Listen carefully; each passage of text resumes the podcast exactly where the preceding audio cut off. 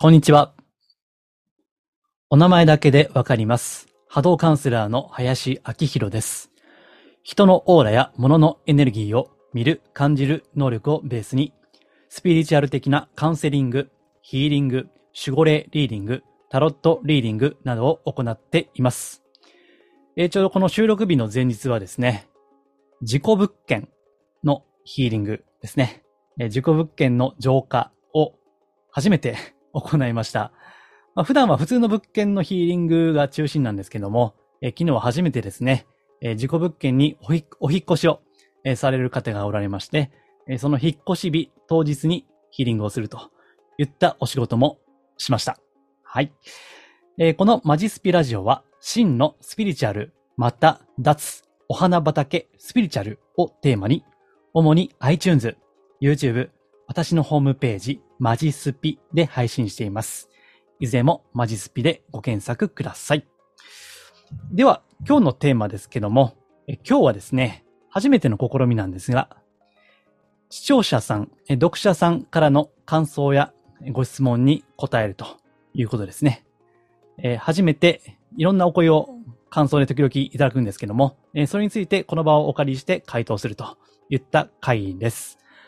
はい。えーではまずお知らせですけれども、えーっと、霊気ヒーリングのですね、霊気ヒーリングの先生、ティーチャーですね。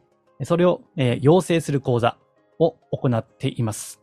えーちょうど先日お申し込みがあったんですけども、まあ、あの、結構厳しくですね、えーだって人にお伝えすることですからね。えーしかもヒーリングというのは愛と調和の実践とも言います。えーですから、そういう大事なことなので、やはりお伝えする側になれば、えー厳しくですね、ちゃんと勉強しないといけないのは当然でして、えーその講座をやっています。ので、ご興味がありましたら、ホームページマジスピで、えーご確認いただければと思います。はい。えーというわけでですね、えーさっきの感想や、またご質問もちょっとあるんで、えーそれにお答えする、えー読者さん、視聴者さんとの交流の会にしようと思います。え今回取り上げるのは3つですね。え先にですね、目次がてら、その3つの質問の概要をお伝えします。えまず1つ目が、M さんという方で、え守護霊の話は、これまでの信仰とちょっと違う内容でした。というお話、まあ、感想ですね。えこれが1件目。えそして2件目がですね、不安に殺されそうな人を癒す、そんな術を身につけたいという、これはちょっとお名前まではわからないんですけども、えーそういうご感想ですね。えーそして、えーっと、最後ですね、3つ目が、ゆうさんという方ですね。えーちょっとマニアックなんですけども、守護霊とは自分自身である。守護霊とは自分自身である。この意味とは何でしょうか？ですね、だいぶハイレベルなご質問いただきました。えーこの3つについて、えそれぞれ回答しようと思います。はい。えーではですね、1つ目に戻りましょうか。えー感想の1つ目ですね。M さんという方。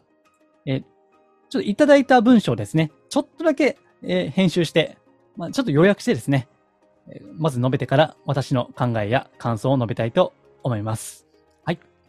では、M さんですね。私は、ポッドキャスト番組で林様を知りました。スピリチュアルの方に関しては何か普通のようでありながら、でも知りたいことを発信してくださるという印象でした。今回興味を持ったのは、五井正久先生の本のご紹介の件でした。えこれ、3回か4回ぐらい前に取り上げた、ポッドキャストですね。えそれをご紹介されたとき、何か感じるものがあり、早速、拝読したところ、驚きました。なぜかというと、私が〇〇、えこれは宗教団体の名前なんですが、ちょっと表に出すとさすがにまずいと思いますので、伏せます。え〇〇という宗教団体を信仰していたからです。〇〇の信仰については、伝えていることは正しく間違いないと直感で確信があるのですが、信仰して何年経っても腑に落ちない何かがありました。ですが、今回の五井先生の本で、そうだったんだと分かったことがいくつもありました。〇〇はご先祖様や両親への感謝は解きますが、守護霊様についてはあまり多くを語りません。ただ、そばで一番支えてくださっているのが守護霊様、守護神様だったのか、と分かりました。というご感想ですね。ありがとうございます。え、数回前にですね、世界平和の祈り、そしてご一先生をご紹介したんですね。えー、ご井正久先生、まあ、宗教家の方ですね。え、私は特に特定の宗教に所属しているわけではありませんが、あこの世界平和の祈りは大好きで、えー、ご一先生の大ファンであるということを述べたんですね。まあちょっとね、どうかと思いましたけども、えー、後であの、3番目のご感想の方もおっしゃってるんですけども、どうやら、えー、それを必要としている方がいらっしゃったみたいで、えー、私もご一先生のファンですという方ね。まあ結構早めに反応いただいたんで、ああ、ちょっとビビりながら出したんですけども、えー、出してよかったなと いうことを思った次第です。うんでね、えー、この M さんのご感想について、ちょっと私のコメントを挟みますと、その、この〇〇という宗教団体、ね、まあ、あの、宗教界では有名なとこですよね。うん。で、そうやってね、この宗教団体も含めて、あらゆる宗教団体が、それぞれの角度から、まあ、いわゆる真理ですね。え、それを説いているわけですね。これは仏教でも、えキリスト教でも、えイスラム教でも、え宗教、宗派を問わずそうだと思うんですね。えただ、まあ、これ人間が解いてるわけですよ。いくら、お釈迦様が、イエス・キリストが、そしてこの宗教大体の教祖さんですね。え優れた方が解いているとはいえですね、人間が解いている限り、えそこには、もちろん個性があったり、またその時代的なある種の制約ですね。えその宗教団体が出る背景っていうのは必ずあって、その、いわゆる教祖、教祖、えー、噛みました。ごめんなさい。教祖さんが生まれる場所とかね、あるいはその時代背景とか、そういったことがあるので、制約も必ず出てくるんですね。私はあの、ごい先生ファンですけども、そのごい先生ですらですね、やっぱりその時代ですね、えー、大正時代っていうですね、その制約を受けるわけです。えー、その意味で、もちろん、その信仰は自由であるべきですし、また、主軸となるメインの信ずる宗教があってもいいんですけども、ただですね、もし可能であれば、いろいろと幅広く学んでいくことが大事かなと思います。えそれで新たな発見があるんですね。まあ、特に私はですね、一つの宗教の信仰だけでは物足りなかったわけです。え私は家が仏教ですね。特に法華経だったんですね。まあ、法華経というのは日蓮さんですね。え、日蓮さんの、え、宗教ですね。え、それがまあ最初に出会った宗教ではあるんですけども、ま、他にも好奇心があるんでね、やっぱりその、それ以外にも、例えば、え、他力宗ですね。えー、浄土宗とか、浄土真宗と呼ばれるやつとか、えー、キリスト教はもちろん、あとイスラム教とかね、まあ、いろいろ勉強していったんですね。まあ、つまみ食いですけどね。えー、その結果、まあ、新たに発見することはあるわけです。えそれはですね、え他の宗教の中の発見だけじゃなくて、え今自分が信仰しているその宗教においても、ああ、この私が学んでいるこの教えの真髄はこういうことだったのかと。そういった発見もあるかと思うんですね。えそういった意味でですね、え今回はごい先生がきっかけではありますけども、他にも可能な範囲でいろいろ勉強してみたら面白いかなというふうに思います。はい。それがまず1点目ですね。えー、そして、え、2点目がですね、まあ、これは私の考えでありまして、賛否両論、どちらもあるとは思うんですけども、宗教団体というのは、私は、卒業時期が決まっていない学校ですね。卒業の時期が決まっていない学校のようなものだと思っています。なので、ずっと学び続ける人もいらっしゃれば、あ、もうここで卒業だなというふうにね、感じる方もおられると思うんですよ。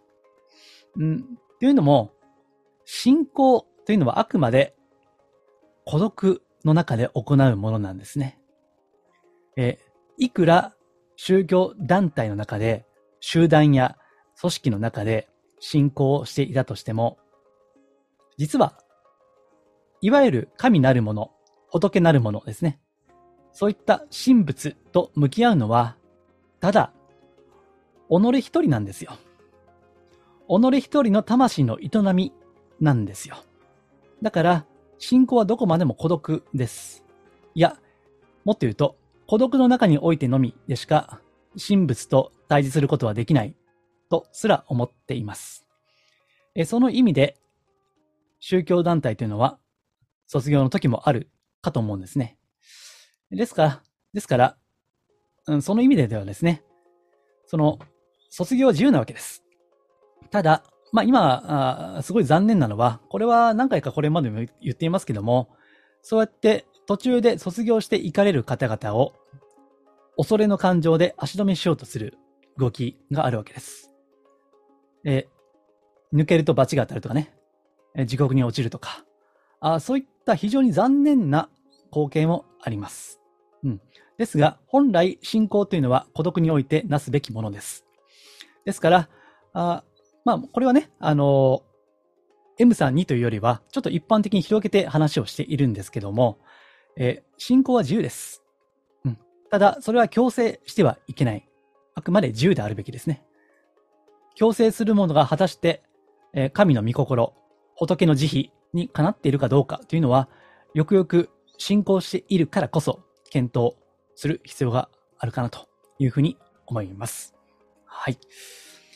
えー、M さんのおかげでですね、あの、本当に、ボイ先生とか、世界平和の祈りとか、発信してよかったなというふうに思いました。えすぐ、あの、お返事いただいたのでね、非常に嬉しかったです。えー、ありがとうございます。はい。えー、では、二つ目です。えー、これもご感想とあと質問が混じった内容ですね。ちょっとお名前まではわからないので、え文章を読み上げます。このご時世に直感的にスピリチュアルに目覚めた感じがします。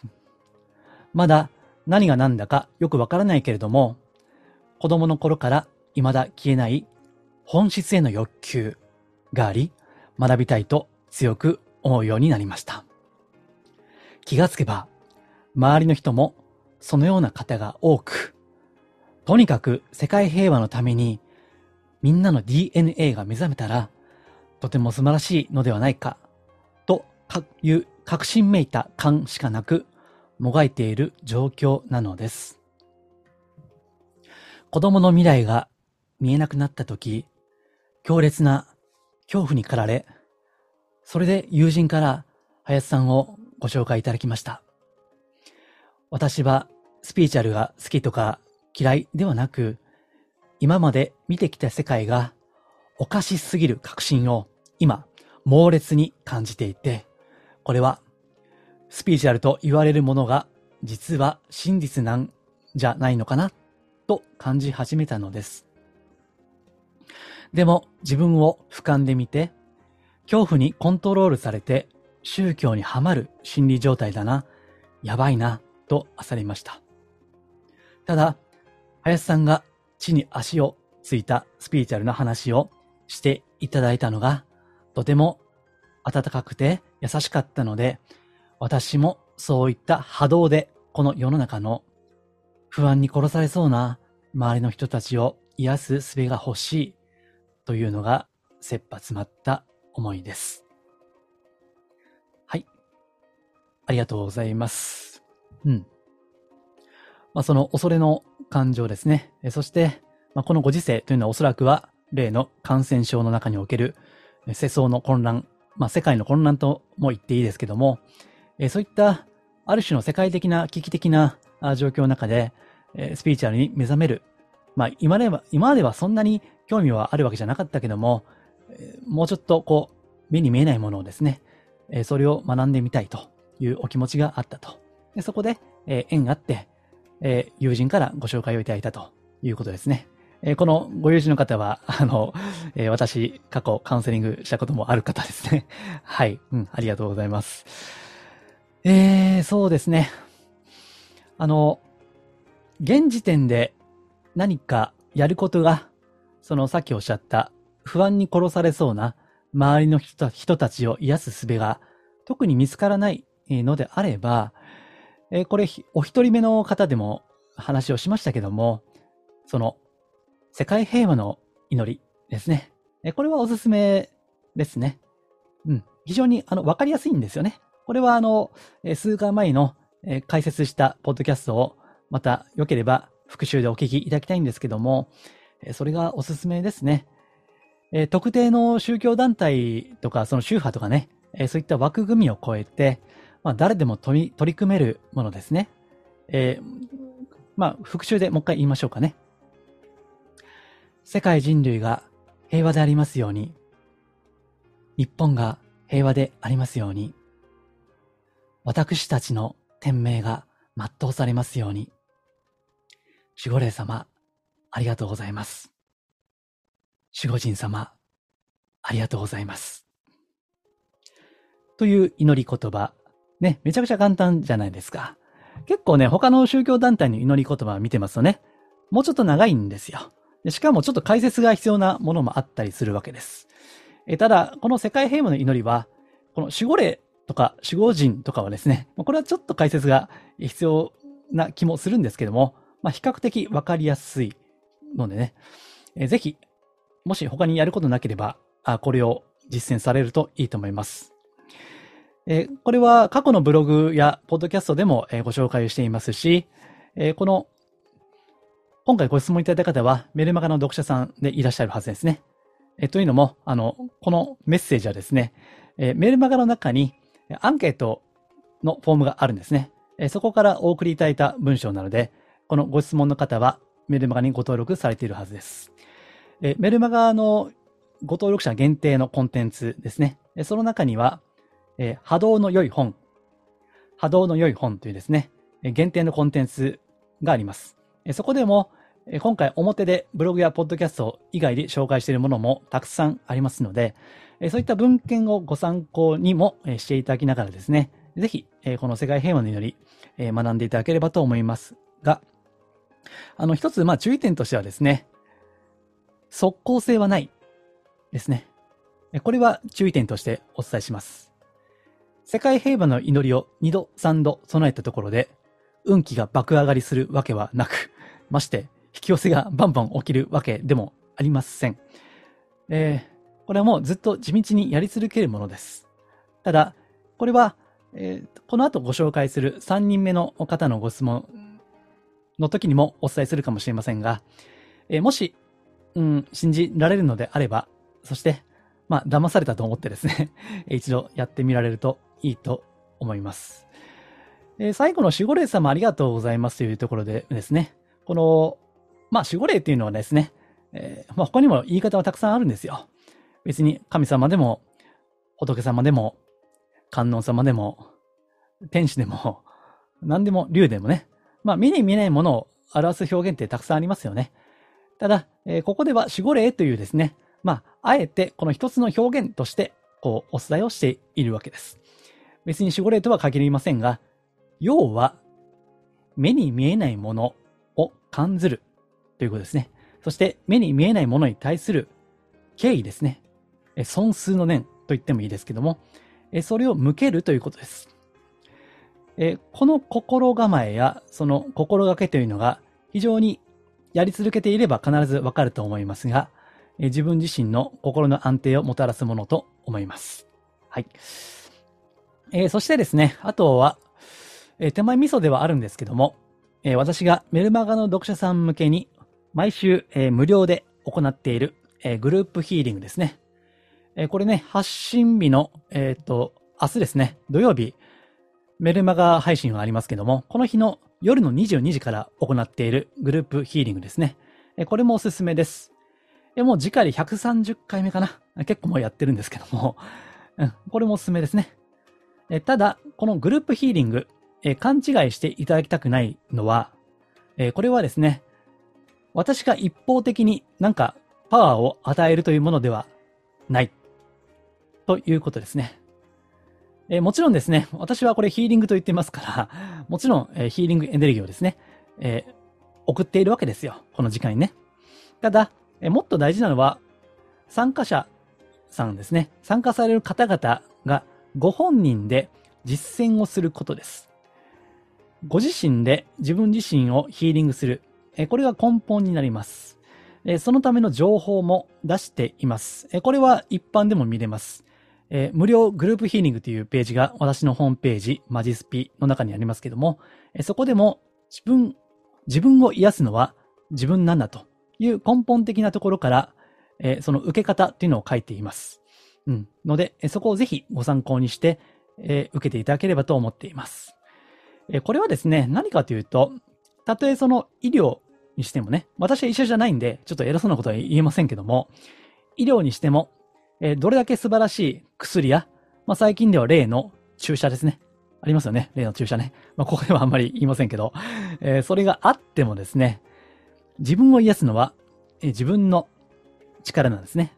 えー、もっと言えば、自然治癒力だったり、あと最近では免疫力、え、免疫力って言ったりもしますよね。それが根本なんですよ。なんで、あのその根本的な心構えを踏まえた上で、え、ご参加いただくのはありじゃないかなというふうに思います。え、あとですね、まあ、これも手前味噌になるんですけども、え、この延長線上でですね、え冒頭でもちょっとご紹介しました、霊気ヒーリングですね。えこれも、え自分自身を整える方法、えそして、あとはその、えご質問にありましたように、不安に殺されそうな周りの人たちを癒す術ですね。えこれとしては、まあ、このヒーリング、霊気ヒーリングはいいんじゃないかなというふうに思っています。えもちろん、霊気だけが全てではありません。私も霊気以外にもいろんなヒーリングを学んでいます。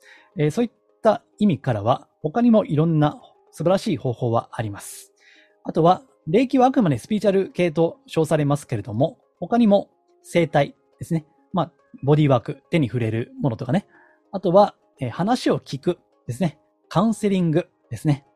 まあ、傾聴とも言いますけどもえ、私もね、この傾聴についてはですね、えー、先週、この収録している先週の土日にですね、カウンセリング系のセミナー行って、あ、これスピーチャルカウンセリングじゃないですよ。普通のカウンセリングです。えー、これを勉強したりもえ、今も続けています。ですからえ、スピーチャル系以外の方法もありますんでね、いろいろお調べいただいた上で、ご自身がピンとくるもの、それを学んでみられたらいいんじゃないかなというふうに思います。はい、ぜひご参考にしてください。はい。えでは、え今回の最後ですね、え、3人目の方の、これはご質問ですね。まあ、ご感想もありますが、ご質問がメインです。えゆうさんですね。はい。えっと、ご質問いただいたのがちょっと一月ぐらい前なんで、ちょっと回答が遅くなって申し訳ありませんが、えー、必ず回答しますとお伝えしてたんで、えー、ようやくちょっと回答する次第です。はい。では、まず文章ですね。これも一部予約して読んでいきます。私は、林先生同様に、ゴイス先生のファンですので、毎日欠かさず世界平和の祈りを祈っておりますし、ご著書もほぼ読んでいるのですが、守護霊様に関して、守護霊は自分自身の本質的な存在である。救いを求めるのも自分で、救いの手を差し伸べるのも自分である。守護霊とは結局自分自身なのです。といったことを、えー、ごい先生は法話、お話ですね。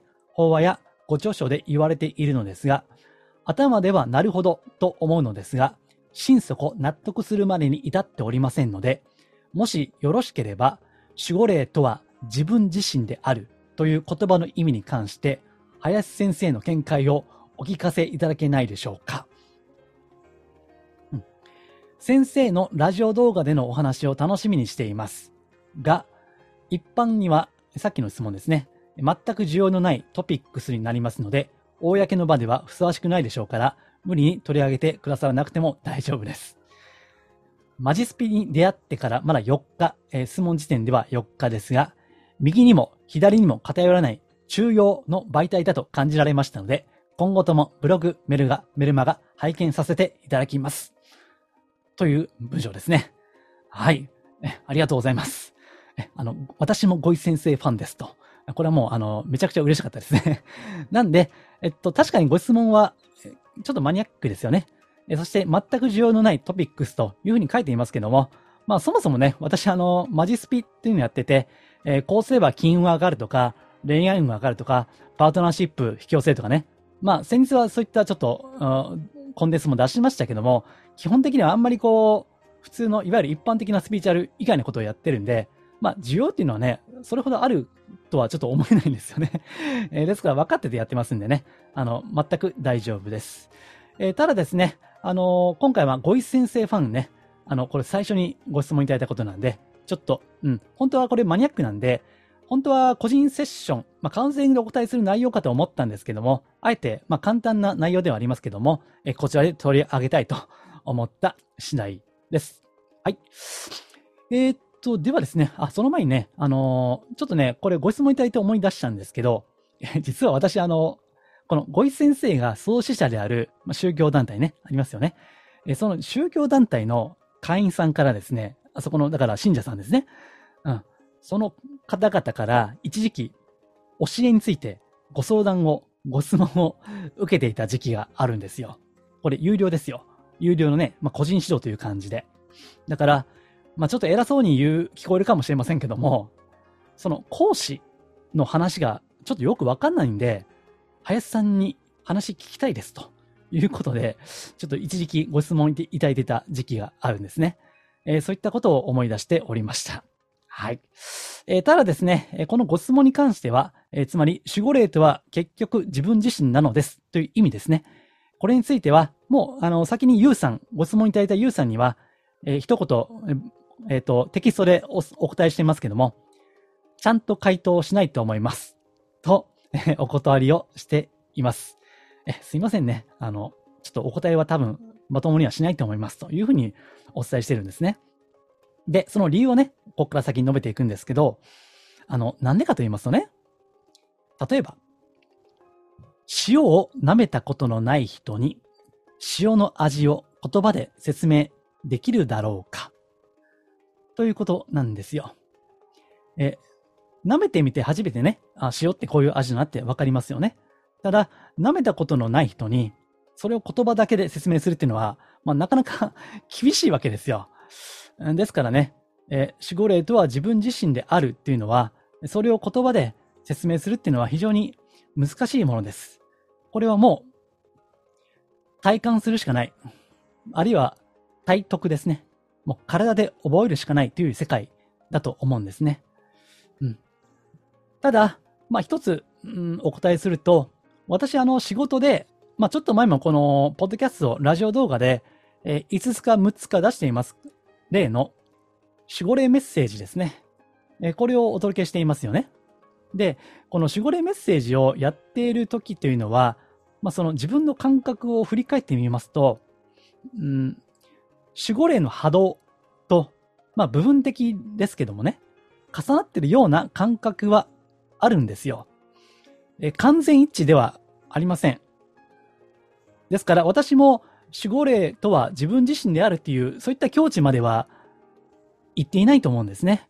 えー、謙虚に振り返るとそうです。私はまだ部分一致なんですよ。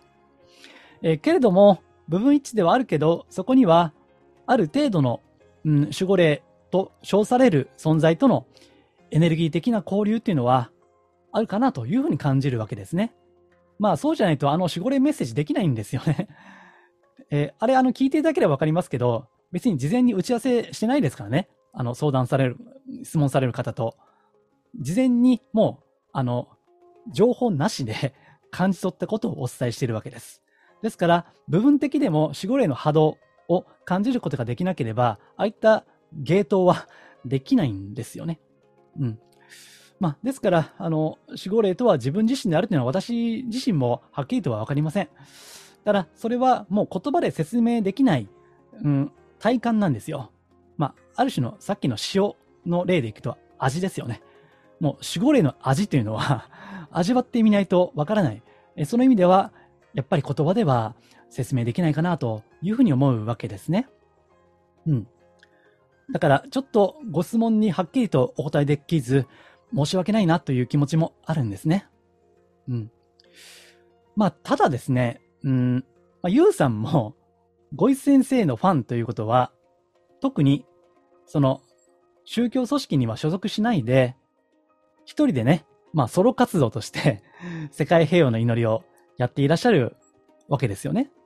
うん。まあ、逆に、ゆうさんにお聞きしたいんですけど、まあそうやって、特に誰に何かを言われるまでもなく、うん、祈れとか、祈った方がいいよと、誰かに言われるまでもなく、祈ろうとする、その気持ちは、どこから湧いてくるんでしょうか？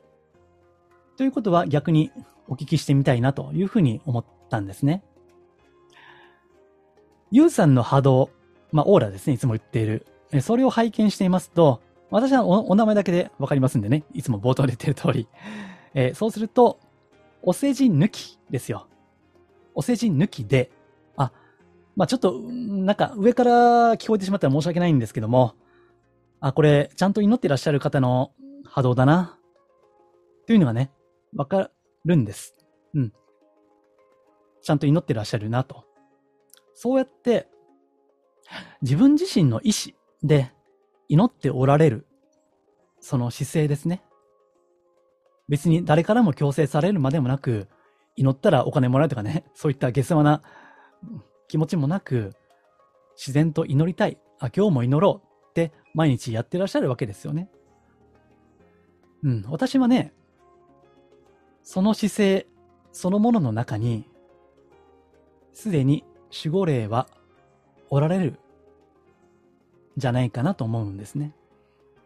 そうやって祈ろうとする行いの中に、すでに守護霊はおられるんじゃないかなと思うわけですね。うん。その姿勢そのものが守護霊の計らいではないでしょうか。うん、そういったところの中に守護霊というのは実はもうすでにそこにある。いや、自分自身は守護霊そのものである。ということを感じておられるからこそ、日々祈っておられるのではないでしょうか。まあ、あの、もっと言うとね、ゆうさんはさっき、まあ質問を投げかけて、えくださいましたけども、まあ実はね、そんなに、うん、困っておられるわけじゃないと思うんですね。なんか、おそらくね、あの、これ林さんだったらどう答えるかなっていうご興味がね、多分私がご井先生ファンということを知って、そういったご興味が先行されたんじゃないかなというふうに思うんですね。うん、つまり、本当はね、ゆうさんも、まあ、守護霊は自分自身であるということが、まあ、分かっても、分からなくても、まあ、本当はどっちでもいいんじゃないかなと いうふうに思うわけですね。うん。それだけあの、ゆうさんの波動っていうのが、まあ、祈ってらっしゃる方の波動だから、まあ、本当はどっちでもいいんじゃないですかね。うん。別に分かろうが分かる前がね、ずっと祈るわけでしょ今後も。今日も明日も明後日もずっと死ぬまで永遠に。うん。だから、それはね、すでに守護霊は、うん、私と共にある。うん、私は守護霊そのものとまでいかなくても、私はすでに守護霊と共にある。ということがもう直感的に分かっていらっしゃるんじゃないですかうん。だからもうそれで十分ではないでしょうか。まあもしかしたら今後もそういった祈りを深めていく中で、ああ、そうだ。私は守護霊そのものだ。そうだった。そうだったってね。これはね、そうだったなんですよ。うん、過去形なんですね。これをね、英語では was ですね。あの、B 動詞の was ね。is の過去形ですね。was です。was な感覚として、そうだ私は守護霊と一体だったっていうね。うん。まあそういったことがね、あの、一種の悟りのように体感される日が、まあそのうちやってくるんじゃないですか。だから別に私が今ここではっきりと答えなくても、いずれわかることです、それは。そしてこれは、こういうことを言ってる私自身も、まあ今ね、守護霊リーディングなんてやってるけど、さらにさらにですよ。えー、っと、これは覚醒とかね、悟りとかっていうのは、スピーチャル業界でよく言われますけども、そんなもんね、あの、別に1回2回覚醒して、うん、それが何なんだって話なんです。これはね、ずっと、ずっと、深めていくものなんですよ。悟りとか覚醒とかね。1回や2回覚醒したところで、そんなものはね、まだ小さな前進すぎないんですね。この私は守護霊と共にあるというこの感覚は死ぬまでずっと深めていくものですね。まあ私はそれがおそらくは信仰ということであり、また、マジスピですね。いつも言ってる、真のスピリチュアルです。え、スピリチュアリティですね。人の人間の霊性ですね。霊性。それはもう、おそらくは無限でしょだから、どこまでも深めていってくださいと。たとえ守護霊と共にあるということが、深く体感できたとしても、そこからもっともっと深めていける。そういった世界だと思います。はい。え非常に、あの、真摯なご質問、ありがとうございます。えゆうさんのように、え、すぐに私もご一先生のファンですと言ってくださる方がいらっしゃったおかげで、私も本当に発信してよかったなというふうに思います。はい。えー、さっきお言葉にありましたように、えー、右でも左でもなく中庸だというのは本当に、あの、ありがたい、えー、ご感想です。はい。え、あくまで、まあ、特定の宗教とかね、思想とか、あるいはその、まあ、これでお金が儲かるとかね えー、バンバン引き寄せるとか、そういったところに偏らないで今後も情報発信をしていきたく思いますので、今後もどうぞ、え、ご支援のほどよろしくお願いいたします。はい。えー、では、えっと、もう35分ぐらい以上ですね、なって、ちょっとまた長くなっちゃいましたんで、えここで終わりにいたします。あの、こういったご感想はですね、直接メールいただいてもいいし、えお手合わせフォームでもいいですし、えメルマガだったらアンケートとか、あと最近では、あの、ヒーリング、グループヒーリングにお申し込みの際に、自由に記載できるコメント欄もありますので、もし何かあご質問とかご感想あれば、そこから送っていただければ、まあ、全部取り上げるのはちょっと難しいかもしれませんけども、こういった形で時々質問会ということで、え開催いたしたいと思いますので、ぜひ、えコメント、ご感想、またご要望ですね、お待ちしています。はい、ありがとうございます。はい。では、今言いましたけども、えー、メールマガジンですね。まあ、おすすめの本とか、他の、えー、おすすめのものとかね、波動の良いものとか、いろいろ、えー、そのご登録の特典としてご案内していますので、よければ、私のホームページ、マジスピをご覧いただいて、いろんな場所に登録フォームがありますので、そこからぜひエントリーしていただければ幸いです。はい。では、今回は以上です。ありがとうございます。